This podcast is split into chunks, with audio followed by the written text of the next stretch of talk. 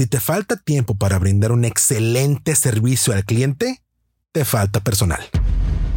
Andrew Carnegie dijo, rodéate de personas más inteligentes que tú en tu empresa. Mi nombre es Jerry Medrano. Soy CEO fundador de una empresa de logística multinacional. Tengo una empresa de desarrollo de software y soy socio fundador de una empresa de consultoría en entrenamiento y excelencia operativa. También soy locutor, conferencista y entrenador. Quiero compartir contigo tanto mi experiencia como la de otros empresarios y dueños de negocio.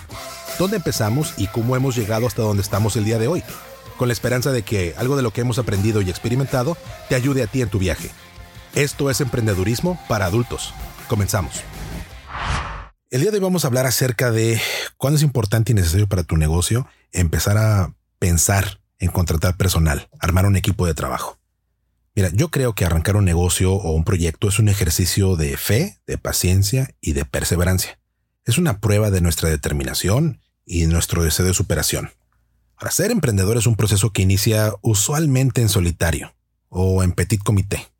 Las ideas son personales, la ambición es personal, el empuje es individual. Al momento que nuestro proyecto empieza a crecer, una de las decisiones importantes que tenemos que tomar y hay que identificar es cuándo podemos o cuándo debemos incorporar gente a nuestro equipo.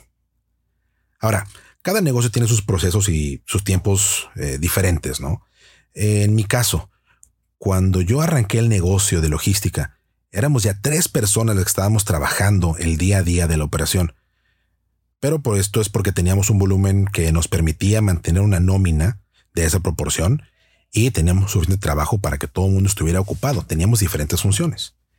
Identificar cuándo podemos o cuándo necesitamos contratar personal para apoyarnos en nuestro proyecto es un proceso que involucra identificar si realmente necesitas a las personas y si el negocio tiene la capacidad de gasto para solventar la nómina. Te paso algunos consejos que yo he, que yo he aprendido. Primero, el más importante, asegúrate de que la nómina de tu negocio de tu proyecto te contemple a ti, que eres el emprendedor. Muchas veces vemos que tú como emprendedor no te contemplas como empleado. No te contemplas como una persona que debe estar sacando un salario o tienes que sacando una retribución económica de estar inyectándole tiempo al negocio. Si tu fuente de ingreso principal reside en algún otro lugar, en algún otro trabajo, a través de comisiones, rentas, vives tus millones, no sé, lo que sea, ¿no? Entonces el negocio no tiene que aportar el 100% de tu ingreso. Pero, si tú vas a jugar un rol dentro del negocio, y un rol activo, aunque sea por tiempo parcial, pocas horas a la semana, pocas horas al día, tienes que identificar, apuntar y cuantificar el salario proporcional que tú recibirías al tiempo que estás invirtiendo, porque eso te ayuda a planificar en números el momento en que el negocio pueda producir suficiente flujo para poder pagar tu nómina y cubrir tus necesidades principales a través de tu proyecto. Este es un paso esencial. El crecimiento saludable de tu negocio depende de que tú seas el primer empleado de la nómina. He visto muchísimas veces, incontables veces, que el emprendedor arranca, tiene su medio de subsistir por otro lado y el negocio empieza a dar dinero, ¿no? Y entonces en vez de ser disciplinados con el, flujo de efectivo que tiene el negocio, empiezan a tomarle un poquito. ¿Sabes qué? Pues que acá tengo mi nómina, ya tengo cubierto mis gatos. Pues sabes qué? Pues híjole, se me antojó, no sé, una paletita. Déjame le saco el negocio, unos cinco pesos para la paletita. Y ¿sabes qué? Es que pues gasolina, pero como estoy haciendo vueltas del negocio, déjame que el, negocio pague la gasolina. Híjole, ¿sabes qué? Es que una llanta, que cambiar una llanta al carro y pues como ando en el negocio, pues que el negocio pague la llanta. Estos son fugas de efectivo del negocio. Estas fugas de efectivo, estas fugas de flujo del negocio, a lo mejor el negocio les puede soportar. No es un ingreso, no es un gasto fijo que tengas que hacer.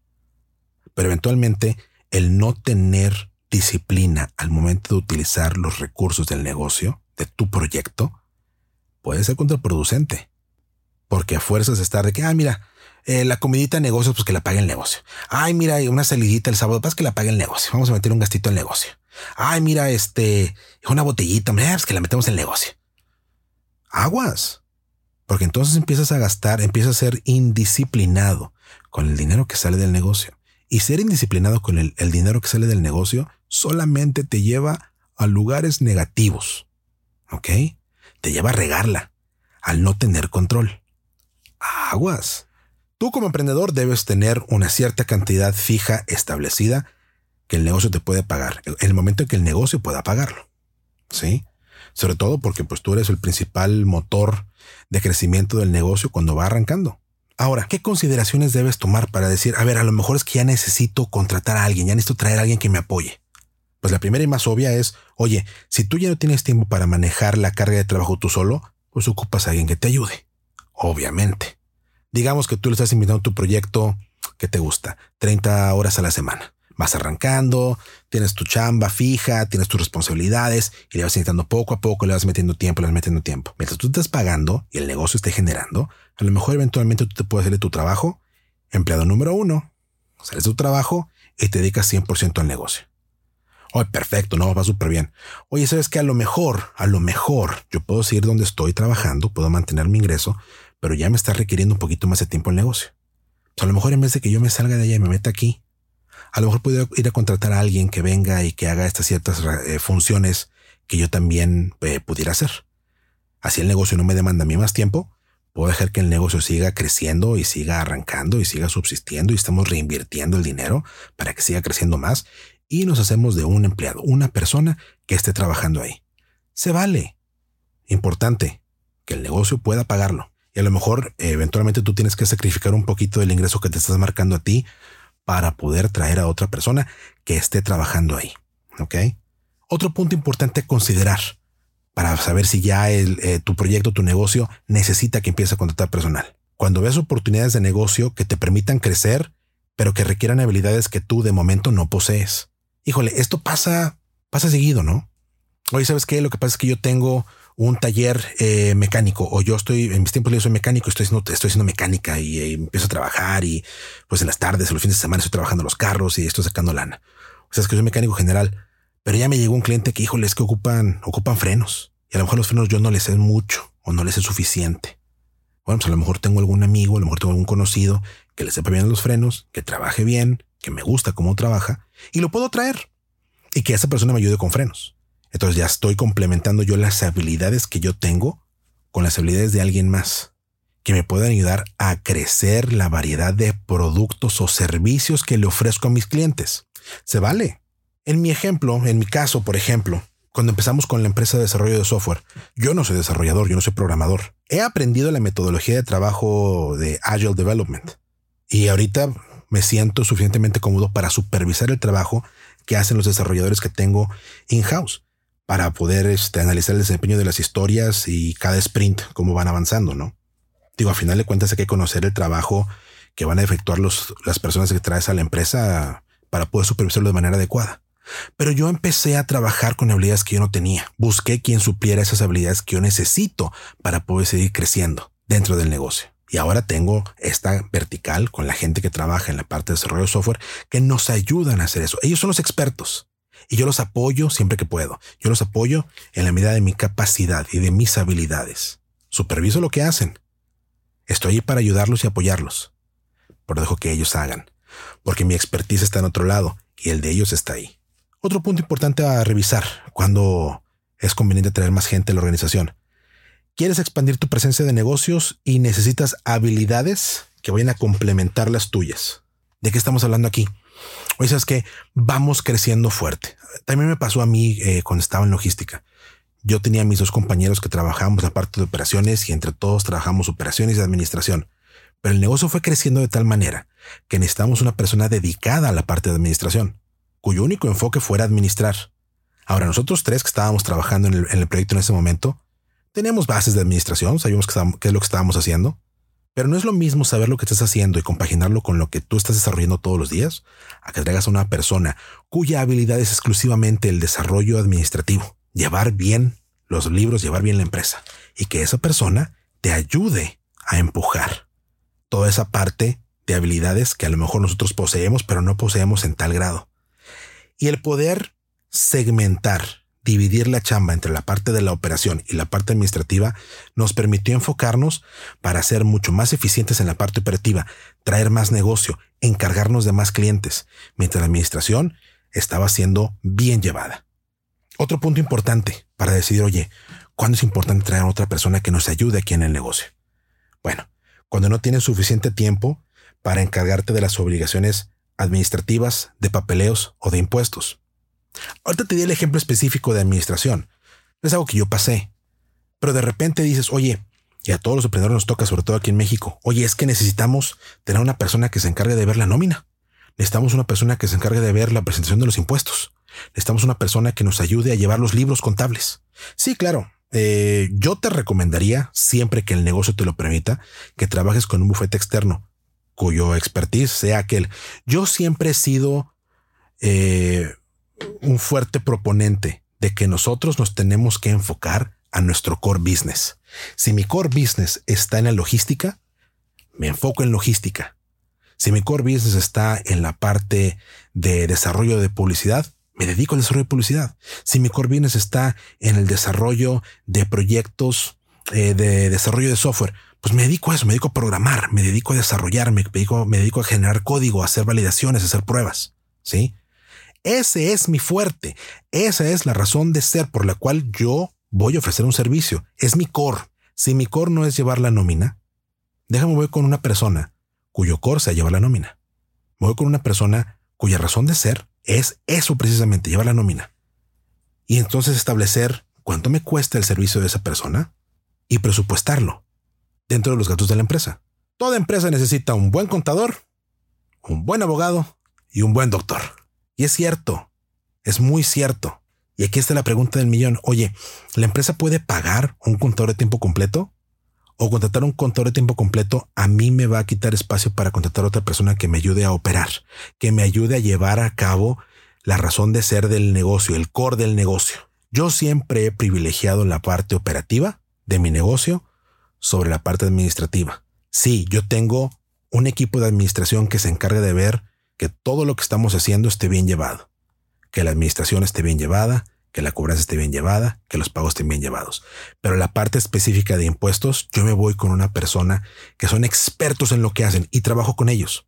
Nos ponemos de acuerdo en cuánto me van a cobrar mensual, lo presupuesto y me voy para adelante. De igual manera, la parte legal, contratos, revisión de contrataciones, revisión de acuerdos eh, comerciales. Yo trabajo con un grupo legal que se encarga de hacer todas esas revisiones porque ellos son los que saben más que yo. Porque ellos están en eso todo el tiempo. Ese es su core. Es lo que saben hacer 100%. Enfócate a tu core. No trates de abarcar todas las áreas conocidas dentro de la empresa todo el tiempo. Podrá haber muchas cosas en las que eres muy bueno. A lo mejor eres muy bueno con números. A lo mejor eres muy bueno con el código de impositivo del país y sabes cómo presentar tus impuestos. A lo mejor eres muy bueno con la parte legal. A lo mejor eres muy bueno en la parte de negociaciones. A lo mejor eres buenísimo como doctor. Perfecto. Si tú tienes esas cosas y son parte de lo que tú haces y las puedes compaginar con tu negocio, dale para adelante. Obviamente. Es parte de lo que tú, como el emprendedor, sabes hacer.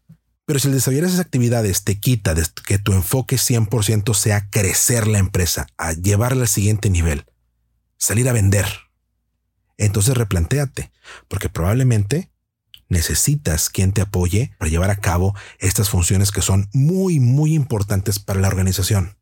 No trates de abarcarlo todo tú solo, no es necesario. Apóyate de expertos siempre que puedas. Y mi consejo para poder trabajar con expertos, acércate con gente que conozcas y si no conoces a nadie, acércate con gente que esté muy bien recomendada y con quien tú sientas una afinidad. En la confianza está la certeza de que trabajas con la gente correcta. Otro consejo, este es importantísimo, ¿eh?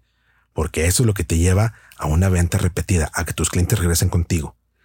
Si te falta tiempo para brindar un excelente servicio al cliente, te falta personal. Imagínate que tienes un taller de cortado por láser, ¿no? Y haces eh, figuras de MDF y haces figuras de acrílico y eres buenísimo porque tienes diseñadores, tienes la maquinaria, toda tecnología de punta, eres el mejor. Y tu, tu enfoque está en hacer las piezas, en manejar la maquinaria para hacer las piezas para poder entregar. Pero no tienes buen servicio al cliente. Llega la gente y no les atiendes, hablan por teléfono y nadie contesta. Te mandan un correo, nadie lo pela. Híjole, man, estás frito. Si tú no tienes suficiente tiempo para vender un excelente servicio al cliente, es momento de que traigas a alguien a que te ayude a hacer esa parte, porque el servicio al cliente es una de las pocas cosas que sería mejor que no dieras a un tercero. El servicio al cliente tiene que empezar en casa. Tienes que saber cómo lidiar con los clientes. Si tu crecimiento es tal que te abarca mucho más la parte de atención a clientes de lo que tú puedes abarcar con tu equipo, y entonces tienes que estar contratando personal único y exclusivamente para estar haciendo servicio al cliente, atención a clientes, a lo mejor puedes pensar en apoyarte en un tercero que te tenga personal para poder brindar ese servicio al cliente. Pero mientras tú sepas cómo hacerlo mientras tú determines cómo va a ser esa función, que tú conozcas bien a bien cuál es el proceso de brindar un excelente servicio al cliente, como a ti te gusta darlo, como a ti te gusta recibirlo. Recuerda que el enfoque para lograr la permanencia en el mercado es identificar aquello que te distingue de la competencia en el mercado y ser disciplinados en la ejecución de tus procesos es esencial. Esta es la explicación de por qué si te falta personal para dar buen servicio al cliente, tienes que ir a buscar más. Después de soporte administrativo, esta es la segunda área más importante considerar para determinar si contratas personal adicional o no el servicio al cliente. Por último, y es una, es una, es un consejo que le doy pues a la mayor parte de la gente en el momento en que los negocios empiezan a tener cierto éxito. Si estás teniendo un resultado financiero donde te gustaría reinvertir en el negocio en lugar de premiarte a ti personalmente de manera económica, pues ahí sí, utiliza esos recursos adicionales para ir a contratar personal.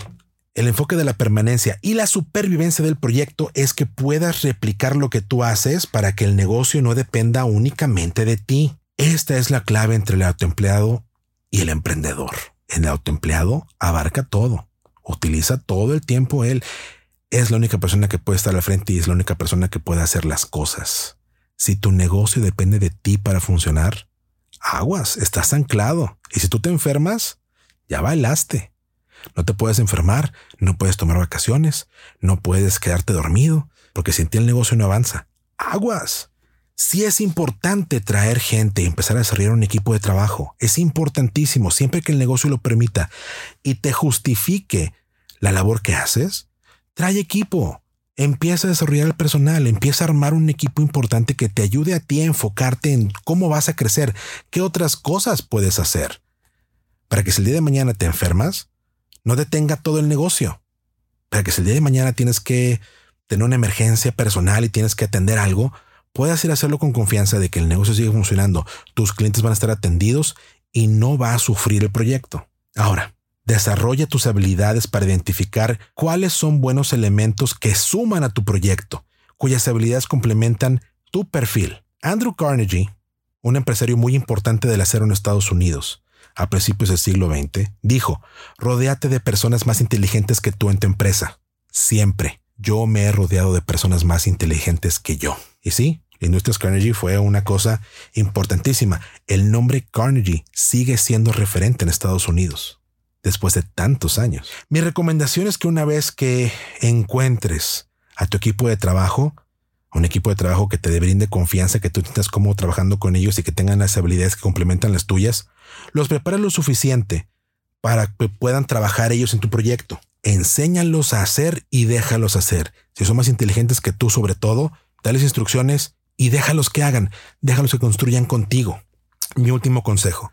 A principio te dije que emprender es un acto de ambición personal y hasta cierto punto es un poco egoísta. Hacemos las cosas, emprendemos para nosotros, porque queremos lograr algo nosotros, porque queremos un resultado económico nosotros como emprendedores.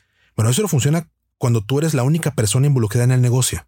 Sí, si eres tú el único que está ahí, sí, claro, lo que haces, lo que te esfuerzas es para que tú veas un beneficio económico. Pero en mi experiencia, una vez que contratas personal, tu obligación deja de ser hacia la empresa como tu bebé y su crecimiento por tus fines o tus intereses propios. Tener personal a tu cargo en tu proyecto significa tener una responsabilidad sobre el modo de vida y los medios de subsistir de tu equipo. Es aquí donde tomas el rol de emprendedor y no de autoempleado. El autoempleado ve para sí, el emprendedor ve por el proyecto y la gente que hace fuerte el proyecto. Tú tomas una responsabilidad cuando contratas personal y esa responsabilidad es que, sin importar qué pase, el equipo va primero. Nunca tomes a la ligera el sacrificio que hace la gente que viene a colaborar en tu proyecto, ya sea como socios, empleados, pasantes, practicantes, etc.